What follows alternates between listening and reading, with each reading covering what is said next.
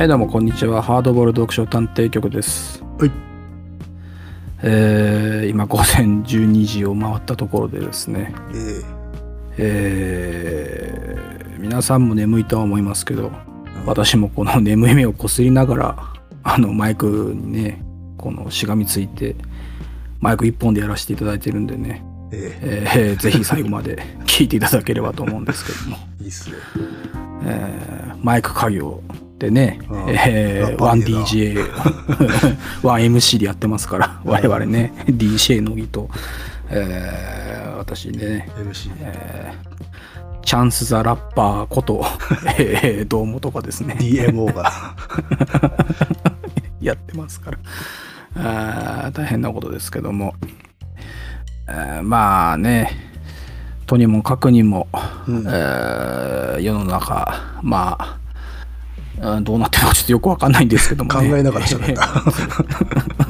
今一生懸命ねあの世の中どうなってたかなと思うんだけども全く皆目見当がつかない、えー昨今でございますけど、えーまあそういうことでですね、うん。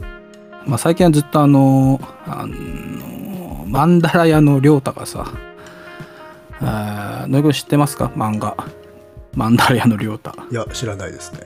あ読んだことないんだ、うん。あそうかそうかあの俺も正確な情報はあれだけどあの、まあ、昭和の漫画でさ。うん。何巻ぐらい出てんのかな？50何巻ぐらい出てるお結構だだけど。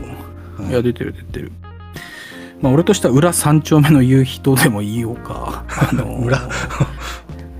あのね80年代の九州のね、えー温泉街、まあ、歓楽街を舞台にした、まあ日常コメディとでも申しましょうかあのあるんだけどまあ非常にわい雑でね、うん。うん。えーあんまり紳士縮小には進められないんだけど見たことあるじゃん畑中淳、うん。ま今あ、有名ね、っちゃ有名な検索した絵を見たらわかります。そうそうそうそうこれが今ね、えー100円1冊100円セール来てたから「おーすわ!」っつって全巻買ってねもうずっと読みっぱなしですよいいですね。これ味わい深いですね、これ。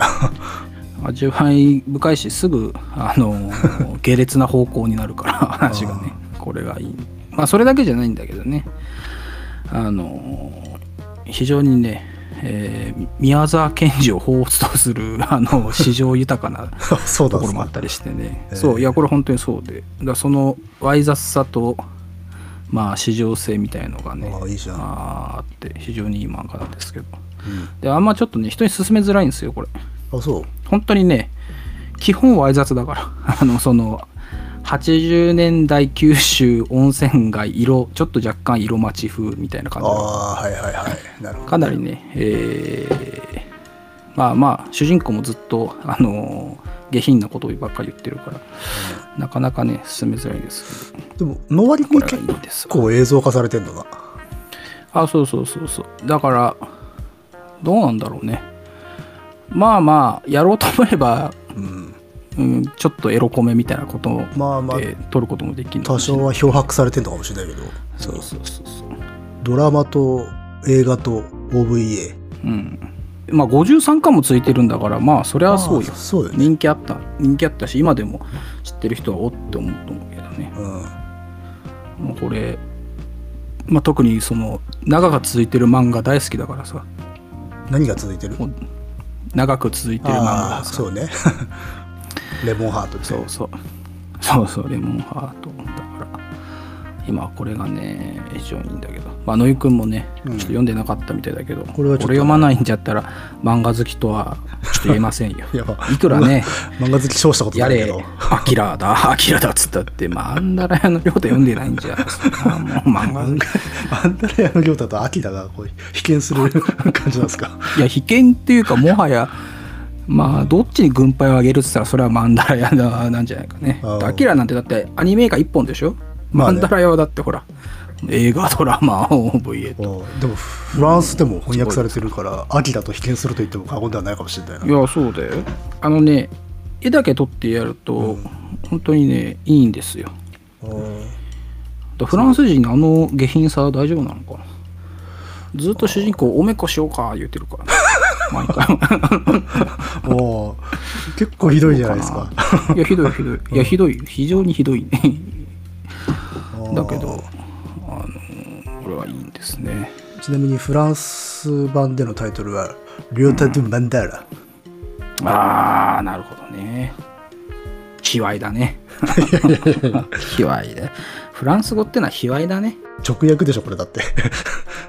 うんでもこれ面白そうだね。そうそう。ぜひねまあ一巻だけでも野井くん読んでください。ようん、うん、なるほどねえーまあそのぐらいかな。世間というか、まあ、社会との関わり合いといえばマンダラヤの両太を読むことによってまあ人生とは何か。っていうかさ今とは何なんだ。狭いないや狭いのか広いのか分かんないけど。まあとりあえず今を生きてねってことはよく分かったよ、いやいや一つの書物を通してねうん。やはりその現代とつながるっていうのがあー読書語るね、えー面目を保つ上ではですよあーそれがこれであればそれですから。まあそんな感じですね。えードークマンとか流行った頃なのかな。トークマンクエックエクエクまあそうね。俺もそのクエックエっていうシーンしかわからないけどさ。ぬぐはなんか読んでないのかいそういう本ですか？うんそうだよ。これは読書読書ポッドキャストだよ本当かな？結構ずーっと文字書いてたからな。読んでないんだよな。あああの例のあれね。卑猥なノートでしょ？卑猥なノート。そうそう卑そう。猥なノート。クエクエって。クエックエってずっとなんか話聞いてたらねドイツの第三帝国はホニャララっていうから「よじゃあ読んでみるか」っつったらずっとクエックエしか書いてなくて これを30 万文字俺は読まさられんのか？金出してっつってさ。いや30万文字のクエ非常にねクエがあの腰が抜けそうだったんですけど。まあまあまあ。まああれですよ。そのもう一個やってる「カエサルの休日」っていうラジオのある回を文字起こししてたっていう話ですよ、ねえ。ーうん30万文字だけ？うんああえらい労力ですよ。あれですね。あの、本家が告知するよりも堂本さんがつぶやくっていう。ああそうそう。いやまあなんか、ありがたいことできたよって連絡来た時にさああもうできたんだと思ってね。いやもうなんか言ってんのかなと思ってたからあんま考えてなかった。いやいや、まあ。失、礼しましたけど。まだあの画像を作ってる途中だったわ全部終わってからじゃあ連絡してくれよ。告知したよっつってさでそうすりゃ俺だってね じゃあそれリツイートしとけばいいかと思ったけど、すっかりねああそうかそうかと思ったけど。まあまあまあまあ。まあ、まあ、そそればっか最近やってたって感じだな。うん。だからねこれ聞いてる、えー、紳士淑女はね、うん。えー乃木くんのノートを読んでですよ、あではあれだな自分の喋ってる言葉とこう向き合い続けてくると、いろいろへこむものがありますねいや乃木くんの声はああいう声だよ。いやいや声っていうか言葉？声じゃない、あそう。あのあすごいすごい統治法多いなとかね。え？あそうなの？うん。統治法ってなんだっけ？あの先にあの術部が来るみたいなやつ、例えばどんなこ食べたご飯をみたいなやつよ。あそんな喋り方なんだ。意外と結構してて、へー あそうなんだ。統治へえおあんまそうあんま気づかなかったけど。うん。言ってるんだ。統治を。してるみたいですよ、うん、統治を、統治を、うん、うん、今のって統治法じゃないの？やってるんだ。統治を。ああまあそうそうそうそう、これ統治法？うん。今単純にあのなんかリズムの悪い会話かと思ってたわ。あ いやいやいや。統治だよ乃木君これが統治法というものだよ。うん。効果的になる時もあるけどね、うん。まあまあ。あまあそんなんだって よくわかんないけど何時間も自分の声聞いてたわけでしょ。うん。うんよく狂わなかったね。なんか。あそうね。確かに。それはあるね。あの教授の一歩手前じゃない？自分の話してるセリフをずっと聞いてさそれを書き出してくっていう、そうね。いやもう妄想代理人みたいじだからその向き合うっていうことよ、いや危ないな。もうそれは狂気すれすれですよ、うん危なかった。そりゃね クエクエってなっちゃう。そうね。さん30万文字のクエックやつ30万のクエクエクエってぜひね、えー多くの人に読んでもらいたいですけど、うんでもそんなとこかなうんほんとちょっとここのところのね読書してなさすってのはすごいですからあーでも俺あれだな。うん。いや読んでねえな。そう。えー、野漏れは買ったよ。野漏れえー、新潮文庫から出てる「野漏れ NHK スペシャル。ダイアマゾン。ああ最後のイゾラド」あのトライブなやつですね。そうそう。えー、はるか昔ペルーアマゾンの奥地白人に奴隷化された先住民イネ族の男が主人を殺し仲間と逃げた。全滅を避けるため二手に分かれそれきりに密林に語り継がれた別れの記憶と再会の願い。うん。まあノンフィクションとかルポルタージュですか。そうそう。これをね買って積んで。あ読んでないまだ。うーん。買ってやったよ バシッ積んでやったせいにやっぱ積んでやったよもうあのー もう今12時を回ってるんで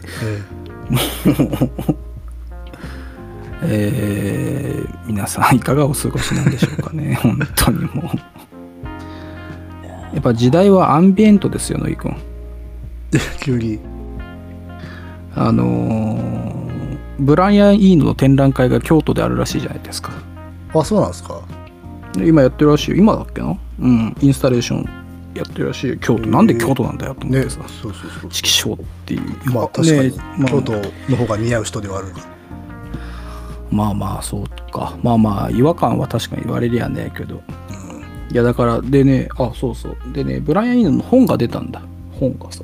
ほえー、どこだったかな、まあ、早速家の中でなくしちゃったからもう 二度と見つからないと思うんだけどさ。う いやいやいやいや。どこいたかな？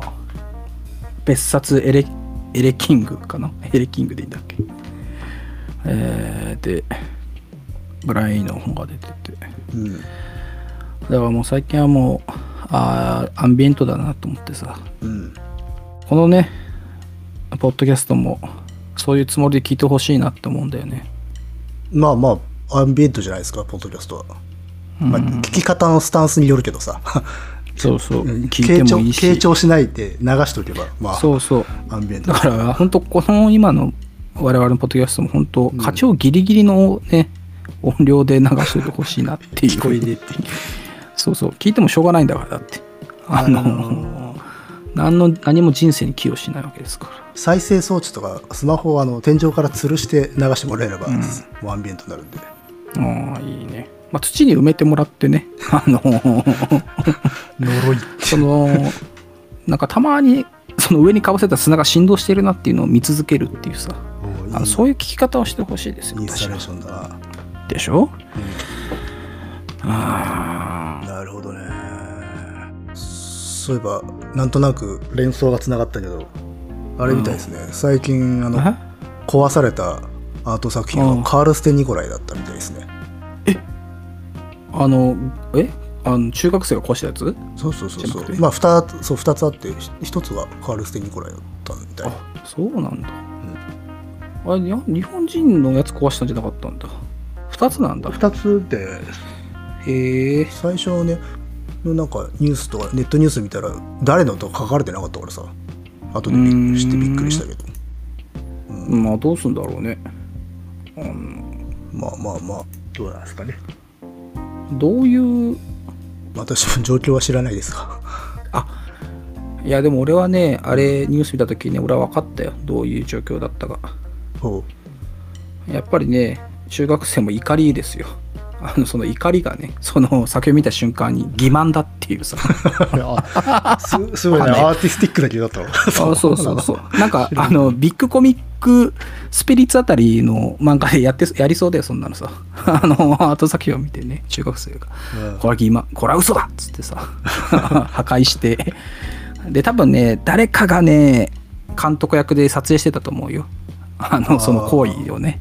なるほどね。もうアートだったわけね。そうそうそう。そう行為自体が、ね、アート集団だったの絶対か そうそうそうそう。絶対そうだと思う、今カンパしてそれを。だから多分そのうち出回ると思うよ。そう。あーその時の画像がね。まあまあまあ基本ね犯罪行為ですしね。いやいやだからあったんだと思うよ。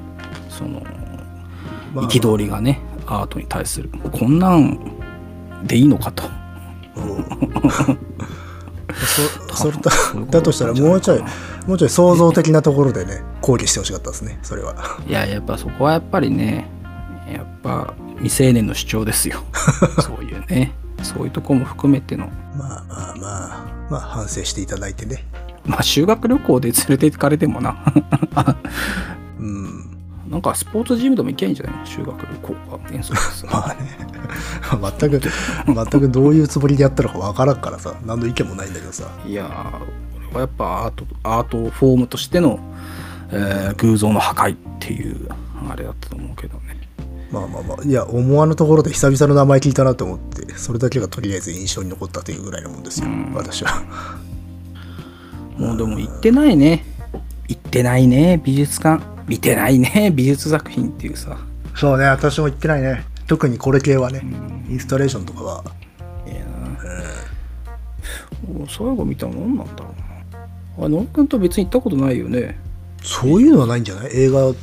映画だけぐらいだよね。映画せいぜいイメージフォーラムぐらいでしょ。まあそうか。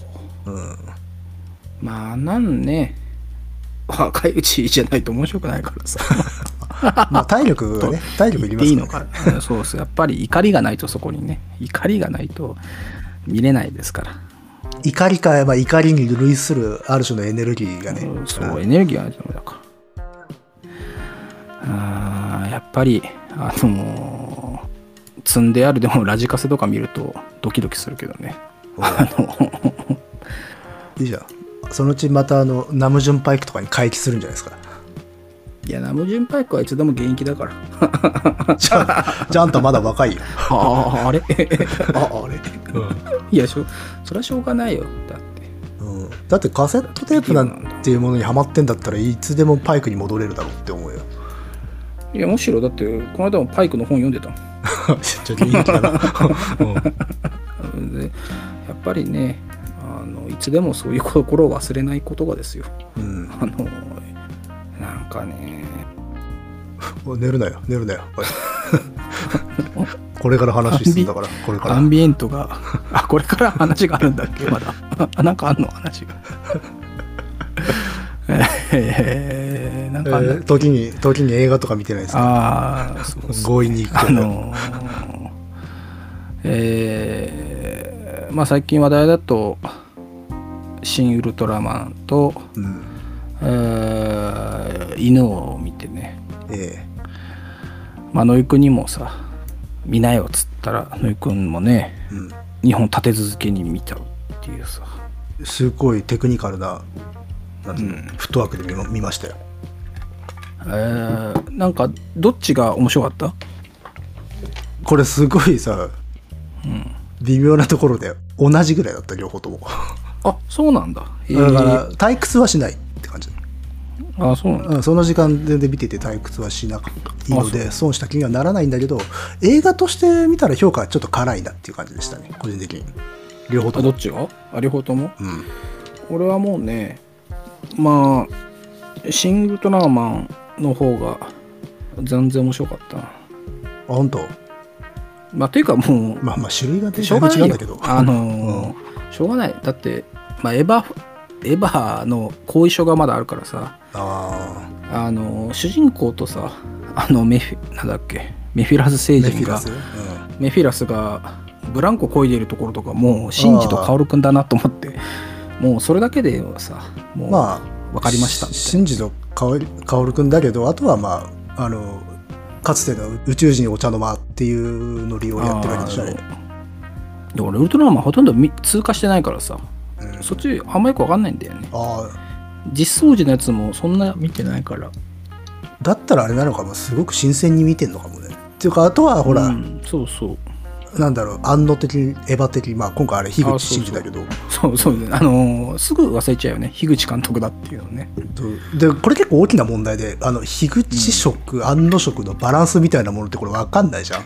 見てる側は。うんだからそれぞれが語りたいように多分そのウェイト決めちゃうみたいなもう感じになってるんだと思うんだけど、うん、それにしてもでもそのなんだろう「シン・ゴジラ」の時に確立したある種のノリが、うん。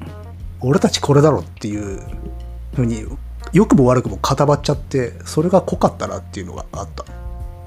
なるほど。うん。俺は結構序盤であの女優の人がうん「ようこそ独立グレン隊へ」っつったところでまああれはもうねもうそれだけでいいなっていう感じ、ん。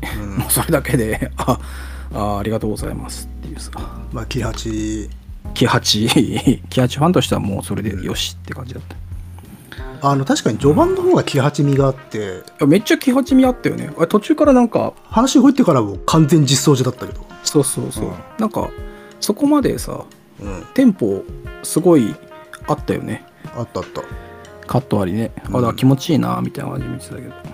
そこのだからバランスそのキハチ味とか、あるいはそれこそエヴァの時からやってた実装時のあの引用っていうのがシン・ゴジラの時までバランス良かったんだけど今回はねすんごい全面に出すぎてちょっとくどかった。あそうなんだ。実装時カットやりすぎてあれ。いくらなんでも、へえうん、全編にわたってって感じだったから俺はなんか分かんなかったからじゃあよかったのかもね、あと逆算的にも見れてどれだけそのウルトラマンとか実装時の影響を受けてエヴァとか作ってたのかっていうのが分 かるっていうか。うん。なるほどね。自ら解体新書とか解体してるみたいな感じがあって、はいはいはい、うん。まあでもまあシン・ウルトラマンはいいんでそのまあまあ分かんないなりにも満足したからいいくて。うん、でも見てる時に退屈だなとは一切思わなかったな。それは、うん。うん。まあ問題は伊能王ですよ。あなたは伊能はすごく不思議な感想を言言ってましたね。伊能なんか寝ちゃったよ俺。あ寝たの？久々。俺映画館で寝たの本当あれ。何年も前に見たイメージフォーラム以来だよ寝たの。あれかな。散歩？散歩じゃ日曜日の散歩者だっけ、うんなんだっけあれ以来だな寝たの。本当寝ちゃって。ちょっと熱を感じたけどなその最初に感想を聞いた時は。なんかすごく面白いところもあるけれどすごいなんかいやそうですでもないところが混ざってるっていうようあな、のー前半はすごい面白かったけどさ。うん、というか今まで見た映画の中でもこれは俺の中でナンバーワンに近いんじゃないかっていうぐらいさ。あすごい期待されてたのね。期待してうんそしたらなんか ライブシーンだったらすげえつまなくて寝ちゃってさ。あああライブシーンまでか。ライブシーンまでかあなだ かわいそうだな。ライブシーンあそこを見せたかった映画なんだけどね多分ねいやそうそうそうなんだろうけど急になんかあれいやあれ長すぎたんだと思うよ。いやそうそう長い長い。長いしさ。長いしそのウッドストックみたいなノリやめてくれんかなみたいなさ。ああ音も含めて、なぜそうしちゃったのっていうさちなみにネタバレを普通にしてきますのでねあの未見の方はいねや注意してください。そうん、そうねそれまはあれなんですよ。あの私が「新ウルトラマン」に対して抱いた違和感と一緒なんですよ。あそうかなシン・ウルトラマンと一緒なの？え要はねあのパロディとかオマージュとかパスティッシュ引用がきつすぎるっああそういうことね。まあ、新ウルトラマンももちろんそのウルトラマンのその引用なんだけど、とか実装時の引用なんだけどあの、犬王に関しては要はあれほらロックムービーじゃん。うんそうね。だからまあいろいろなさ実在したロックバンドのイメージをすごい載せてきてるじゃん。うん。でまあそれはそれで全然面白いんだよね。室町時代を舞台にそれやるのは。面白いんだけれど。ちょっとね、うん。あのーもう、うん、分かったってななっちゃった、いやなるよ、うん。ですごいコテコテを入れてくるわけじゃん。なんかニック・ジャガーっぽさもあったりとかさ。うん、クイーンもう思いっきりあの「We Will Rock You」やったりとかするじゃん。しんどかったな。そこのなんかちょっとした照れはありましたよね。あのてか「We Will Rock You」のあの記号性の高さね、ほら皆さんご存知っていう感じで始まるじゃん。何なんだろうね。前半の繊細さは一体何何だったんだろう。お金が足りなくなっちゃったのかな。いやそんなことはないでしょ。明らかに後半にを見せたかったんだと思うんだけど。いや後半見せたいと俺決して思わないよ。もうあんなあのレベルだったら。本当？あれはいやあれはだねってじゃなきゃあんな尺使わないだろうライブパフォーマンスに。そうそうそう。だからもうやけくそなのかなみたいな。まあ見せたかったのかもしんないけど。うん。まいやあんまりにもひどいなこれと思って。もう本当に辛かったな。あ、言っちゃう久々とで映画で辛いなと思った。言っちゃうと前半はまあオーソドックスな感じじゃないですか。いやーえ前半良かったよ。すごいどこまで良かったの？かいや犬王と出会うまでじゃない。ああいやでも そこから確かにあのトーン変わりますから。いや犬王と出会うまでだしあとストーリーラインもなんかおかしくない？あれじゃ。あいやストーリーがそうそこが一あれ番問題で。何なんだよあれあれはシノプシスじゃないかって思うんだよね。あれ読んだだけのいくんは原作いや原作読んでないんだけど少なともうん単品の映画として見た時にいくら絵をねけあそこまでけれんたっぷりにやったとしてもお話がダイジェストだったんで。なんだろうあんああいう感じなのかな原作。まあ原作置いといたとしても。いや原作はさすがにああじゃないんじゃないか？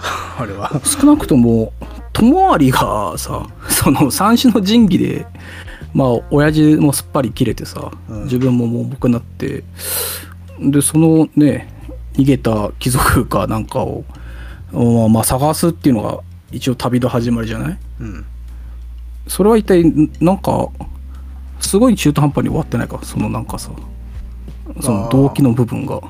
結局なんか動機はね。そこはどこ行っちゃったんだろう？そこもなんかこっちはなんかあなんかそういう復讐譚みたいな感じになるのかな？と思ったけどまあまあ途あれは一体だからその何なんだね。動機最初の発端がまあ三種の神器っていうかあの剣を引き上げたところでその呪いでねそうそうそう。まあ親父死んで自分が盲目になってっていうんで、まあ、平家絡みの因縁になってくる、うん。でそこで平曲琵琶法師が奏でる平曲と出会うのでそのうん。平家物語っていう話にスライドしてってるのでそこでもう動機はなんつうのかな純化するみたいな感じで多分解釈されてんだよ。なのかねあれ。だからあのー最初はもうちょっと形の定まらないただもっとモヤモヤしたドロッとした情念で旅に出たんだけれど、それが平家物語を奏でる琵琶法師と出会ったことではっきりとした目標というか形になったっていうことで多分処理されてしまってるんだけどそれが足りないなっては確かに思う、なんかね。うんなんだプレイヤーになったらそれでよかったのかっていう。そうそうそう。平家語りをするようになればばそれでよかったのかっていう話にはなるからね、うん、割と犬王に結構託しちゃってるしさ。そうあそれはあだから犬王との出会いによってそっちに全部持ってかれたみたいな風にしてるんだとは思うんだけどね。いや本当にねあの目がまあその三種の神器抜くところも結構す気持ちよくてさ。あそこはいいシーンだったけどね。雨の村雲の剣。あそこ本当よかったよね。親父がさ何にも言わずに抜くわけじゃない？うん。でそうするとこうねピカッと天地が輝いてうん。親父の胴体がすっぱり切れるあれはねさあれはもう表現物の本能寺の変ですよね。いやいいいいなと思って。またさ、大友の絵とあそこら辺はすごい合ってんだよね。ああの海のシーンまではさ、あはいはいはいああいいもん見てるなって。その後もその飯になったさ、うん。その主人公が音を頼りにこうなんつうのか視覚を再生するようなシーンがあるじゃない、うん。音が鳴ってるところだけちょっとこううん。描写されるみたいな。ああいいなでその後の雨のシーンとかもね。うん。ああこれは俺はとんでもないいいもの見てんじゃないかと。うん。期待が高まってきていたと。そう。いやこれ来たなと思ったね俺の中でね。うん最近そのなんだっけドクター・ストレンジとか、まあ、シン・ウルトラマンもそうだけどなんかこういかにも娯楽でございみたいのを見てたけどうん。やっぱり犬王みたいなねこういう作品が映画館でかかるってのはいいなっつってさ。アーティスティックな感じで。そうだから結構アートアニメにも片足突っ込んでたもんね。特に初めの方はさ、うん。あまあでもそれが湯浅正明的な作品ではあるのか。なだからルックはアートなんだけど実はめちゃくちゃケレンで押し切るっていう。うーん。なんだかな。まあくしくもというか映画館で見てたら、うん。ちょうどそのあれですよ。犬王と出会ってうん。で橋の上でセッションが始まるじゃん。あそこ、ね。その下りであのねうん。多分おばあさんかな。お客さんがね、うん。そそくさ帰ってったね、帰るか。うん、あちげえなと思ったんだろうね多分。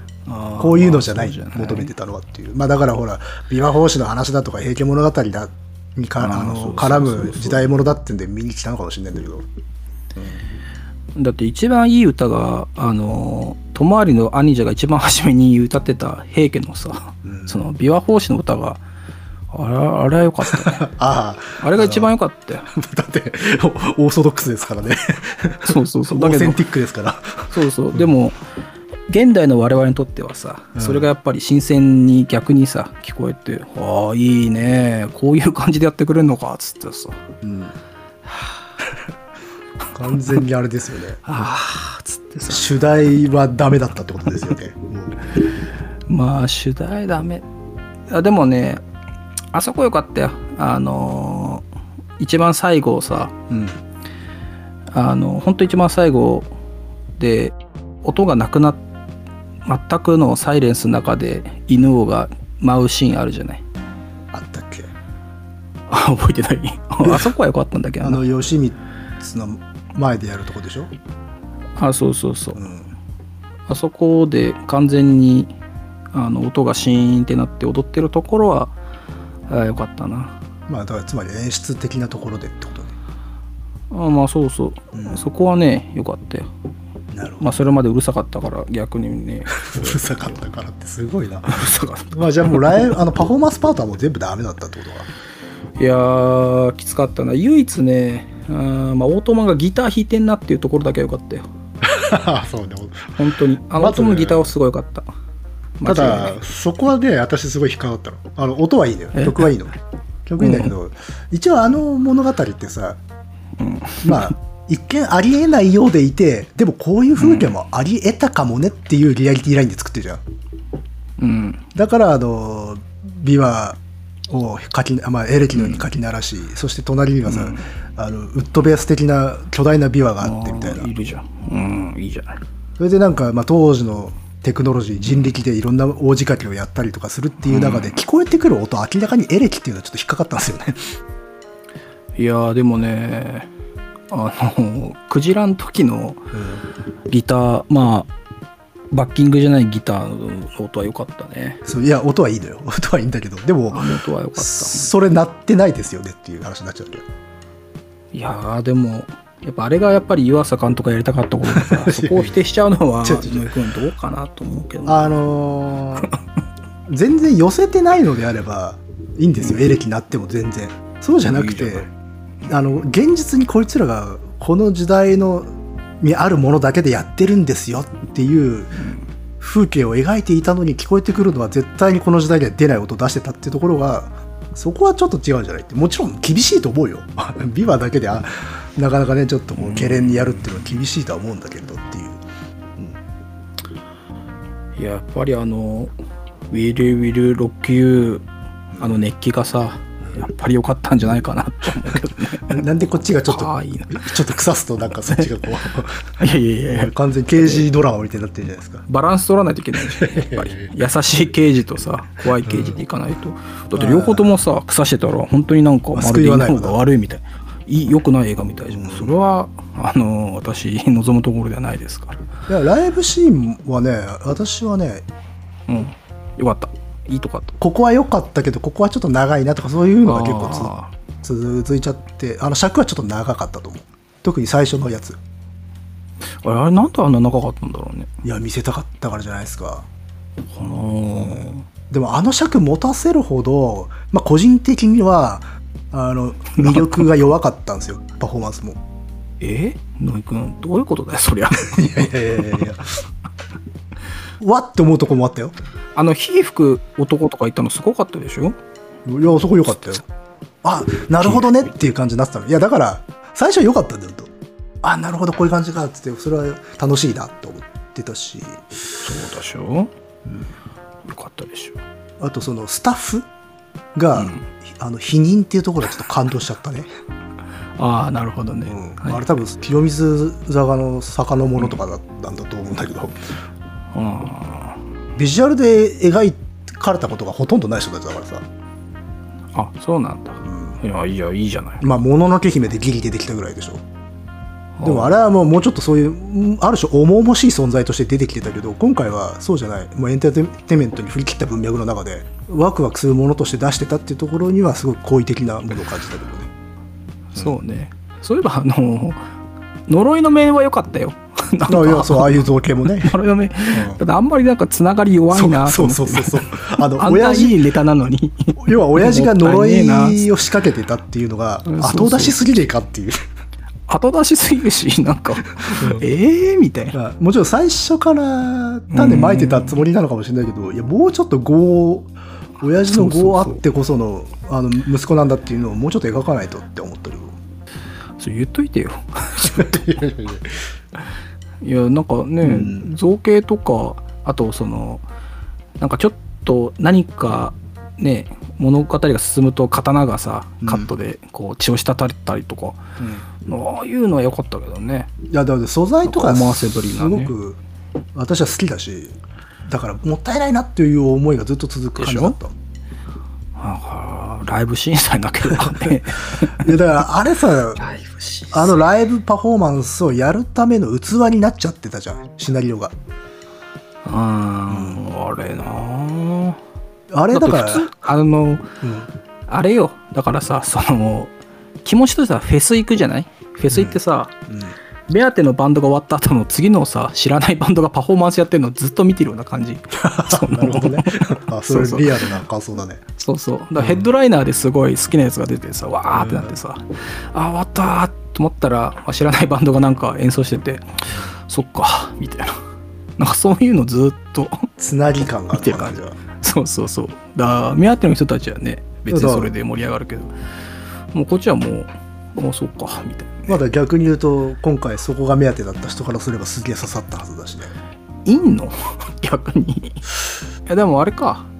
声優当ててる人はなんだっけ？女王蜂っていうバンドのね、うん。そうそうだからまあそういうのはあんのかもな。あまあもちろんアブちゃんファンっていうか女王蜂ファンとか森山未来ファンとか。まああの2人のキャラクターは出てる。ああ出てるね。うんちゃんと多分反映されてるまあキャラクターだったから。うん。だって犬王もさうん。初めの方の踊りの方がいいじゃない？そのうん。呪いがフル呪いかかってる時のさうん。いびつな踊りの方がさあ躍動してるじゃない？あそうだからねだんだん我々の理解と一致しちゃってるからさおいなんだよそれっていうね。要は異形性あのさ呪いがだんだんほぐれてって異形性が抜けてって人間になっていくって話じゃんでもやっぱし人間になってくって面白くないってことだからねうんそうそうだから異形といえどもまあそれは人を魅了するある種の才能としてさ描かれていたはずなのに、ねあれどんどん人間になっていったなっていうそう呪い解けないけど、まあ、もしくは呪い全部ね捉えたまんまでやって、背負い込んでそうそうそう、だったらまだカタルシスあったかもしれないけどさ。うん。結局最後世紀末みたいなさ。あれはデビッド・ボーイでしょ？最後、あデビッド・ボーイだったのか、あそっか。うん、俺世紀末かと思ってたわ。いやまあまあ。あそうか。確かにジギー・スターダストってこと、そうそう。多分そうだと思うあれ。ああそうか。うん。我が輩はじゃないんだだ一応ほらだって向こうの、ね、洋楽のスーパースターをなぞってきたわけだから。ああそういうことか。ああなるほどね。まあそれを知った知ったとって。うん。そうね。だからまあなんだろう。ややっぱしシナリオとその中身のその絵っていうのがやっぱしこう有機的に絡み合ってないからじゃない、もったいねえな。うん、やっぱ器になっちゃってるっていう感じがあるからじゃないかな、なんかあれあれだね。まあないとは思うけど大友の漫画であの大友の漫画が読みたくなったよ。あれを題材にしてさ。漫画にしたらうまいこといくんじゃないかあれ。いやあのねなんかねアキラの漫画版の中で後半にあのバンドが出てくるんだよね。ああ出てくるね。あれをね一瞬本当にね映画見ながらおちらついたの あの要はなんかなんだっけ何作り物感っていうの漫画表現の中の作り物感作り物バンドみたいな。だからリアリティっていうか本当にかっこいいなっていうふうにはなかなか覚えないみたいな。ああそうそう。だからあれあのーあれを思い出しちゃってさ竜とそばかすの姫思い出しちゃってさあ連想連想というかまああれも歌が題材で、結局今野井君が言ったように劇中歌がそんなに良くない問題が露ここでも露呈しちゃってる。それはやっぱでかいね。うん。いやでももしろそこうまくやってる映画なんてあるかな。いやでもほらそれこそハリウッドのさあのやつの音楽ものってめちゃくちゃ名曲書くじゃないですか本当に。ああそっか。私日本でもギリギリだいぶ記憶薄くなってきたけどスワローテイルの時とかはそんなあーまあ、ね、に違和感俺なかったな。まあさすがにそこはチャラだなっていう。っていうところもあるしあとはあれは本当にそもそもあのメンバーっていうかチャラのキャラクターありきで作られてる映画でもあるからでしょ。ああまあそうだけどさ、逆が難しいってことよ。物語を作ってその世界観に合う音楽ってなってくるとハードルがもうガンと上がるでしょ。まあね。まあせっかくオートも使っても まあああいう感じの曲書かせちゃうんだもんなまあ、だってあれはもうロックオペラですからロックのまあ名曲を、まあ、ブロバチ人がカバーしたというような感じの音楽なわけだから、まあまあね。うん、まあ。だからら花から期待させなければよかったわけですよ。あ そうですかの前半のそのそれは妹と出会うところまでのそう前半を期待させない映画ってなんだよ。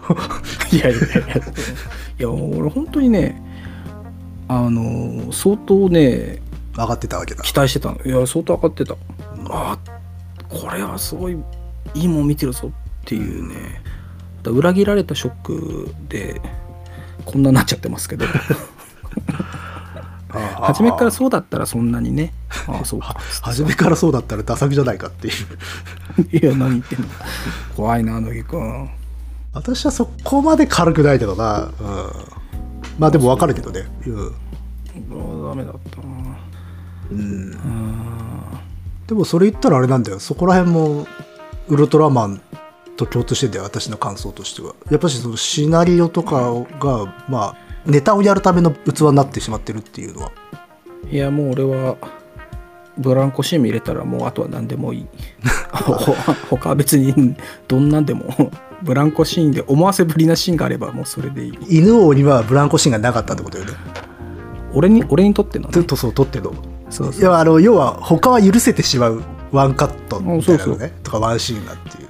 だから別にシングルドラマンでもやっぱりなんかさ、あのヒロインが巨大化したとか言われてもさ、あのそこは別にとは思うけど、まあその後にねあのブランコ審査あればもういいです私は。そうですか。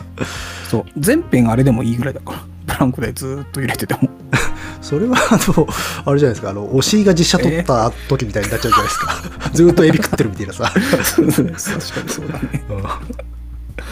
ういやー。んうん。まあでも犬みたいなやつがさ、うん。ネトフリスルーせずに、まあ、ちゃんと劇場にかかるってまあよかったっちゃよかったのかもしれないけど。うんまあ、でもやっぱちょっと苦戦はしてんのかしらね。ああどうだろうな進めづらいんじゃない？わかんないけど。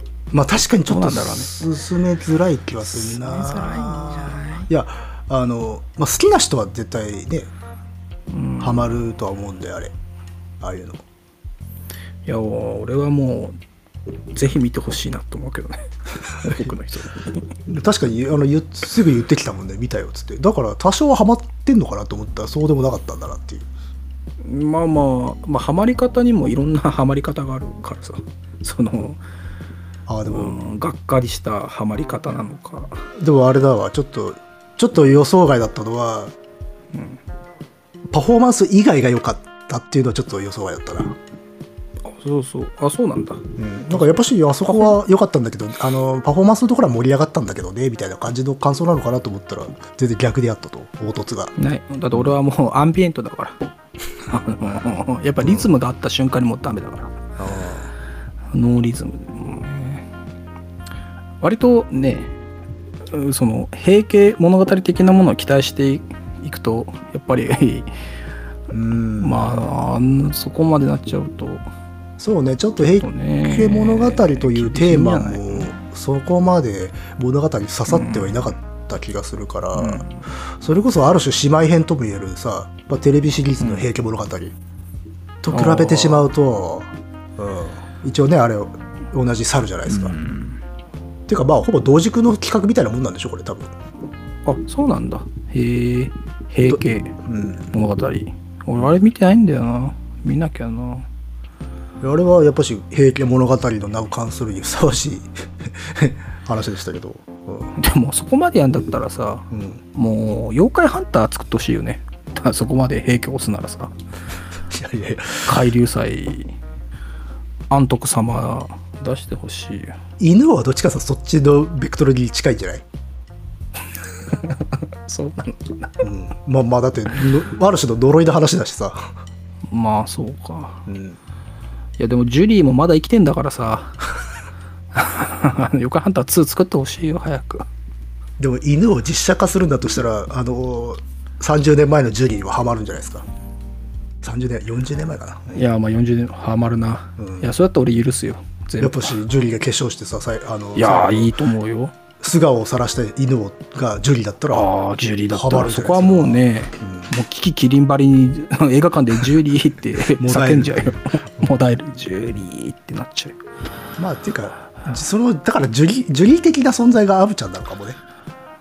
ああある種わかんない。アブちゃんあんまり詳しくないからファンからしたら違うよって思わない。かもしれないまあまあジュリー、まあ、ちょっとね野井君さっき言ってたそのうん。デビッド・ボーイ説だった時にはちょっといやそれはちょっとさらに あかんなと思ったけど、まあ、ジュリーだっつうならまあいいんじゃないですか。まあ、だってほらジュリーってほらね あの天草四郎だったりとかするから、ああそうね確かにね、いけるんですよそこそこあーあれジュリーだったのか。日本のね電気物のドロリとしたイメージもちゃんと持ってる人だからさ、うん。うん。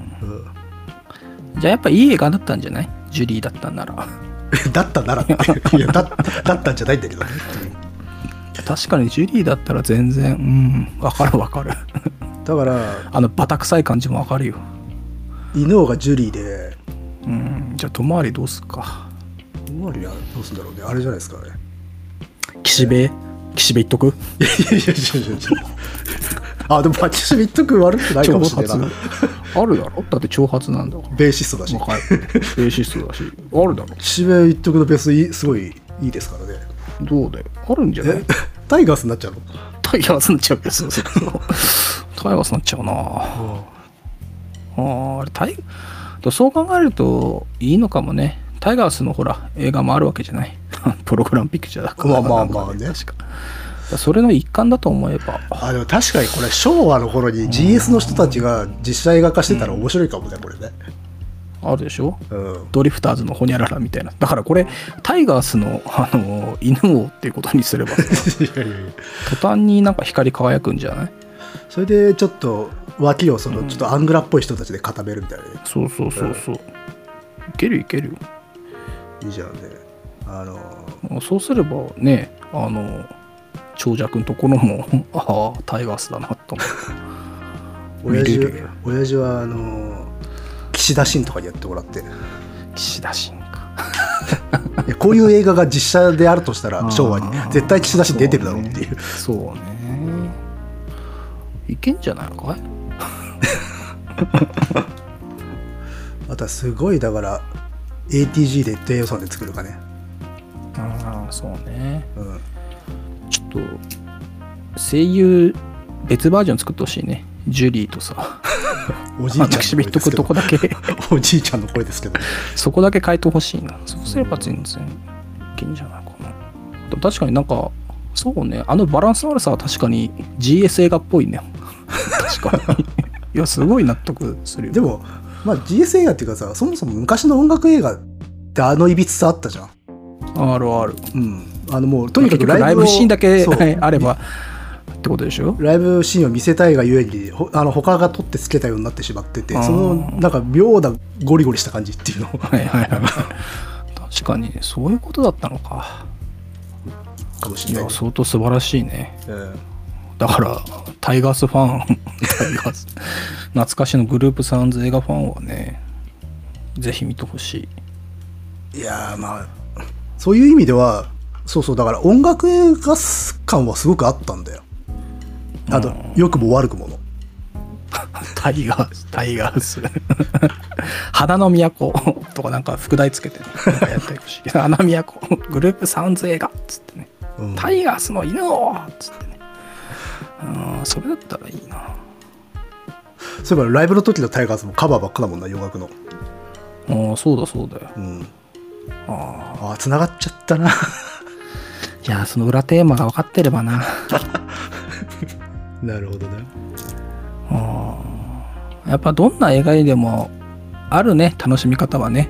いやそれはもちろんあるよ。いや。なるほどねあとはあれかな映画音楽映画だったらベルベット・ゴールドマインなんかを思い出したりしたわ。見てて。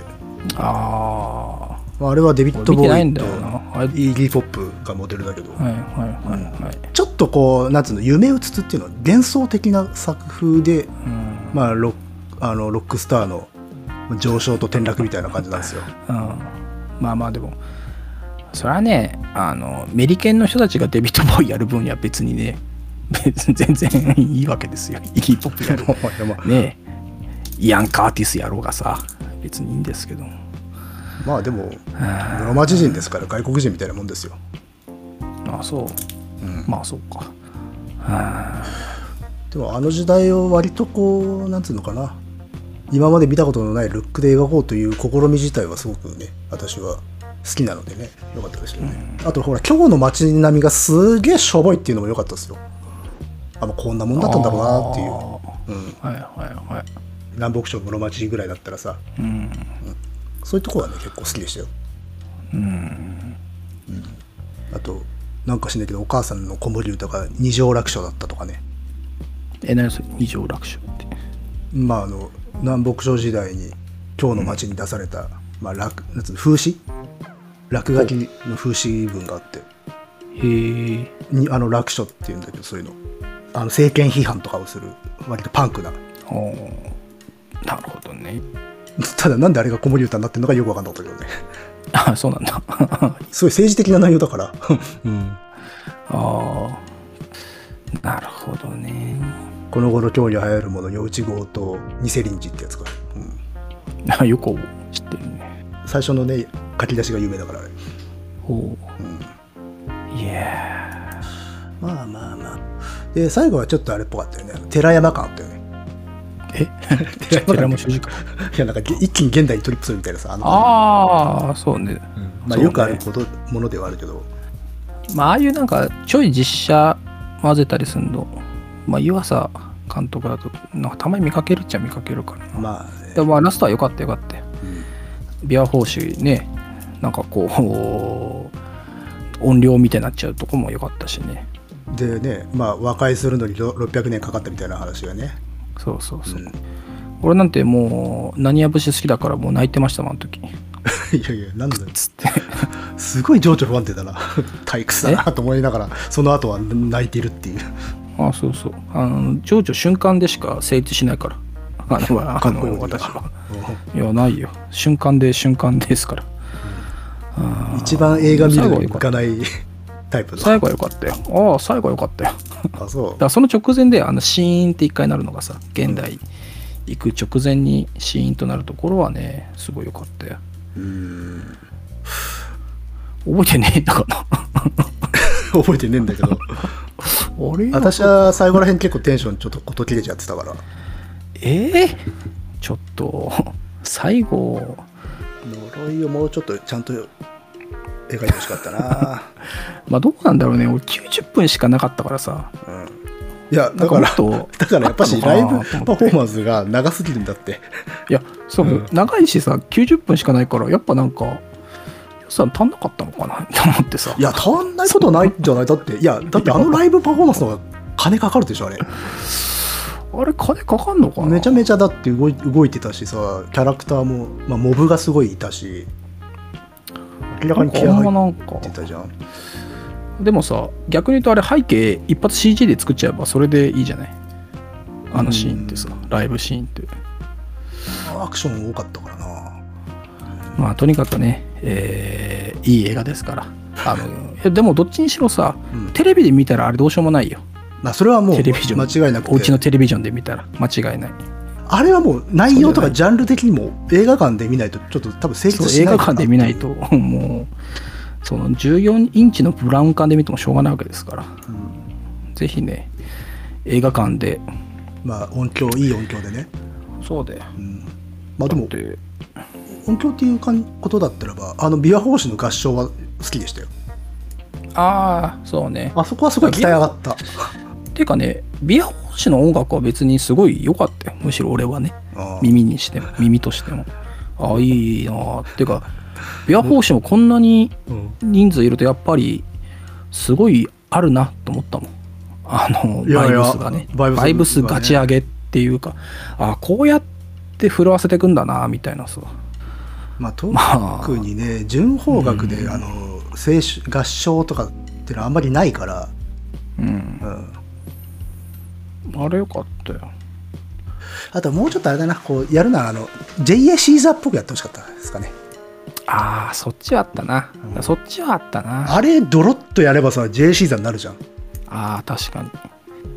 打てないになっちゃえばよかったんだよね。そう打てないになっちゃえばよかった。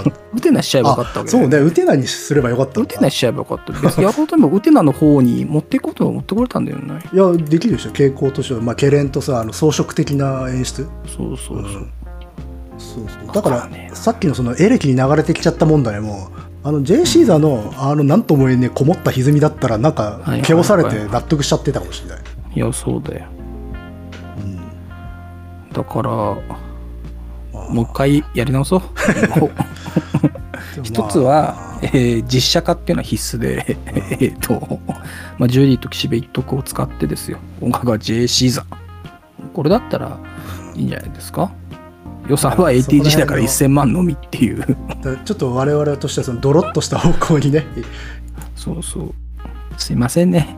本当に。申し訳ないですけど、ん。そういう感じでもう一回いいですかねっていう。その方がねやっぱこう平家のねうん。たたりというか呪いにも合うんじゃないかなと思うし。そういえば途中であれこれドロロじゃんって思ったよねそういえば。まあドロロはあれはあれそれはそれはいいのかな？いやだってアニメで中世あいやいやそうじゃなくてそのほら呪いを解くとさ、うん。要はなんか体が戻ってくるっていうシステムがドロロっぽすぎてさ。ああはいはいはいはい。ね。あれ？すごいドロロっぽいけど原作もこんななのかなと思ってさ。原作どうなんどうなんでしょう？まあでもそうだよね。きっとそうじゃなかったら。まあまあそうね。いや呪いやっぱあの時代に呪い解くとなるともののけ姫ぐらいまでいかないとダメなんじゃないですかね、ー ああそうね。うん、あれ時代としてはもののけ姫と近いのかあれは。近いでもののけ姫はちょっと後ぐらい、あとなんだ。うん、あれ室町の後期ぐらいだから。あじゃあなんと獅子神様とかそういう話なんだ。そうそうそう。でもえー。明日がの呪い解くのにもうあの森一個消えたっていうぐらいまで行ってるわけで、まあ確かにね。うん、あそうそうあとさ なんか呪いの消え方も割となんかリーズナブルに消えるなと思ったな確かに。そうね。歌って待ってボンっつって。とりあえずなんかねファンがうわーって喜ぶとうん。ボンっつって戻るって。爆発して。あれ？意外となんかなんかね。で最後は呪いをかけてる張本人がボンっつって爆発してつそうそうそうそう。あの鉄をみたいになるっていう。割とあの面の神様なのか悪いやつ。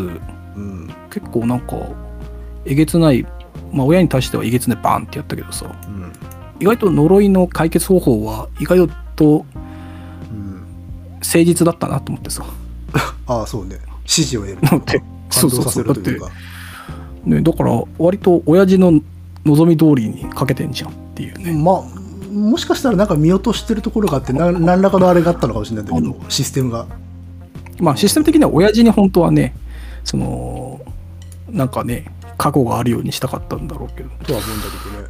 まあそこがだからうまくつながってないからやっぱ尺の問題じゃないですか。やっぱ親父パートもっと増やさなきゃダメだったんだね。でしょ？だからやっぱ金足んなかったんだってば。結局さ。配分の問使う題じゃない？ところそうそうそう配分だと思うんだけど。いいやーだから親父のところなんてあれクロスロード伝説じゃん音楽的な才能を得るためにさ 悪魔と取引してるみたいな話なんだから。だからあクロスロードっぽくやんのかなと思ったらそういうわけでもなかったから、そうね。うん、四つ筋でね。そうそうそうそう、う。ん。やりゃいいんだから。確かにクロスロードか。まあ本当にねいい映画でしたよ。いやいや結構近年まれに見る酷評でしたけどねあなたまあ私も今まで分からなかったですけど。あのそうか。なまあまあ見てる数もそんなね多分見てないからね俺もね。あ。ーまあ期待した分だけ、えーちょっと言い過ぎてしまった面もね、まあ、あるかと思いますけど。まあでもジュリーで見たいですね。いやジュリーだったら全然見たいよ。ジュリーと ATG でジュリー主演で ATG でやるっていう、ATG だって別にいやね。AT じゃなくていい時期によよるしな。俺はねいや俺はねやっぱ角川映画で見たいよ。角川？角川映画でやったらもうあれでしょ？君はこの夏犬を目撃するっつってさ。アイドル路線の方か？うんアイドル線あるんじゃないの？だからい友有がさ、うん。あのーまだ女がやるんじゃない？女性がさ。薬師丸男役薬師丸じゃない？薬師丸ひろ子が 友有うん。友有だよああそれはすげえリアリティあるわ。あの、アイドルにやらせるって絶対あるわ。絶対ある。し、まあ、音楽もそうなるとあのエマーソン・レイク・パーマーになってパーパーパーパーっつってさ。ですそうすればごい歌物の劇中が入っちゃうね途中で。旅旅してるシーンとかで、そう。うん、つい口ずさんじゃうんだよね 薬師丸。このままっつってさ。あいやあると思うな。え？あそしたらじゃあやっぱしあれじゃないですか。犬王はサラダさんじゃないですか。体使うから。サラダか、うん、肉体をね、まあでも披露して、ね。うん。じゃあ親父役をジュリーにやってもらおう。だからそれはいいかもだ。しょうがない。うん、うん、ああそうだったら親父も立つよ。立つよ。あ立つでもある。ああそれだったらいけんじゃない？うん、うん、うん。あるよまあまあまあ。そうするとあれかな。そうなるとじゃあ天草四郎役は？ってなっちゃうからマキサ氏が。いないか。らあ出てこないうん。てっきりそうかなと思っちゃったんだけど、えーまあでもそういうふうにね話せるだけいい映画ですよ。まあまあまあね。いや語れる映画でしたよ、そうそう、あの箸にも棒にも引っかかんないようなやつはね話すとこはないわけだから。うん。まあでもなんていうかある種最近の映画を見,、ね、見るとき喋るときにたまに出てくるけれどちょっと映画外の文脈とかネタ？ネタ化っていうところ、ちょっとやっぱうん。単品で評価がしにくい作品が多いねっていう、まあそうね。うん。まあ現代っ子だからしゃあないな。うん。ところですかね。うん。そうかか。いやーでもあれですね。堂本さんはもうネタと言ってましたけど、私は退屈はしなかったです。全編。あそうなんだん本当？あちょっとあの音楽パートで、あまだや続くのかなって思っちゃったけど、それ以外に関しては、まあ、割とサクッと見れましたよ。およかったよかったで、まあ、あのいいなっていうところもうん多々あったので、ただそれらがこう有機的につながってなかったから、ももったいないっていう感想が一番でかい。うんでやっぱライブシーンもねとにかくあのクジラ編があるじゃない？うん。クジラのライブ。あれはもうハイライトでしょ。あそこ。のねギターはすっごい良かった。そうっすか。そう。あれ一瞬ね俺ね山本誠一かなって思うぐらいね良かったよギター。音色が。山本誠一がが弾いててもおかしくないけどね。まあ似てる時あんだよね。弾いてるのは結局大友が弾いてたけど。まあ近いからねそうね。そうそう。出自もまあまあ近いとこあるだろうし、うん。うんああれよかったなだからねサントラ Spotify にあるんですけどサブスクでもそこのギターのとこだけ聞いてたのあ そう。近いってそうまあ尺的には30秒ぐらいしかないかもしれないけどいやすごいいいなやっぱこのギターまあ、いまあ音楽はね、聞き応えはありましたよ。うんうん。まあ、さっき言ったその、まあビジュアルっていうか作品の世界観とのズレみたいなのは気になったけど、単品としては、あの音楽としては、聴いてて私は心地よかったですけど。ああほんとね。映画っていいもんですね。もうね言うことがなくなってきましたから。あのもう。あじゃあちょっと音楽つながりで言うと「平家物語」はねええあのテレビシリーズの「平家物語」はラスト一番いいところで流ちょっれと言わないて言わないで言わないで。はい。言わないでよ。音楽の話音楽音楽の話。ミニマルが流れて音楽の方が好きなんだけどちょっと音楽のやだよ。あミニマルの使い方うまいなと思って、あそう。うん、ちょっともうそれ以上言わないで平安来妃みたいな感じ。ああうるさいうるさいうるさい。ああもう楽しみにしてたのにさ。別に。タバレしちゃったよひどいな。もううん。まあでもこのブームいつまでなんだろうね。大河が終わったら一旦おしまいなのかね。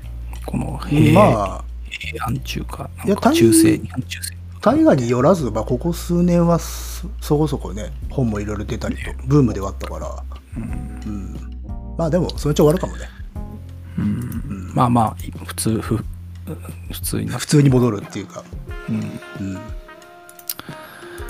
えうん。ーまあそんなとこですかね、まあ、ということで堂本さんととしては、まあ、今回は「新ウルトラマン」の方が面白かったということですね。比べるような作品じゃないからあねーどどうだったかな？よくよく考えてみると どっちだったんだろう。なんだよ。俺は「新ウルトラマン」の方が面白かったからって言ってたじゃんさっき。いや、そうだよ。いや、まあ、シンドラマ、うんまあまあ、そうじゃない。そうじゃないっていうか、まあ、どっちもね、良かったですよ。うんあの、映画に寄せなしとはよく言ったもので、えーどんなものでも。規制はないけど出来の良し悪しがあるぞっていう話だから。いやいや、そんなもんないです。あのああ、淀映画館でかかれば、うん。すべてあの映画は等しく愛しいものであると、うん。そういうことをまた改めて実感させていただきましたね。あの映画面白くないなと思ったらね、それは見た、見てるあなたが、えー面白くないからだっていうね、あでもそういうことはねあるかもしれないね、往々にしてありますから、うん、えーぜひね、あの映画館で、えー1800円ね、使ってポップコーンも買ってね、散財してほしいなと思いますけど、全くおすすめになってなかったですけどね今日は、ええーーうん、まあ、そい。やでも見る価値はあるのであると思います。そうだよ。そこはね、うん、うん、間違いない。まあもしこのポッドキャストを聞いてね、えー見に行った人がいたらですよ、えーそれは心にしまって、感想は言わね食べてほしいですね。はい。まあそんなとこですかね。え、うんなんかありますか、野木さん？いや大丈夫ですよ、うん。それでは、うん、皆さんもお元気で、はいさよなら。さよなら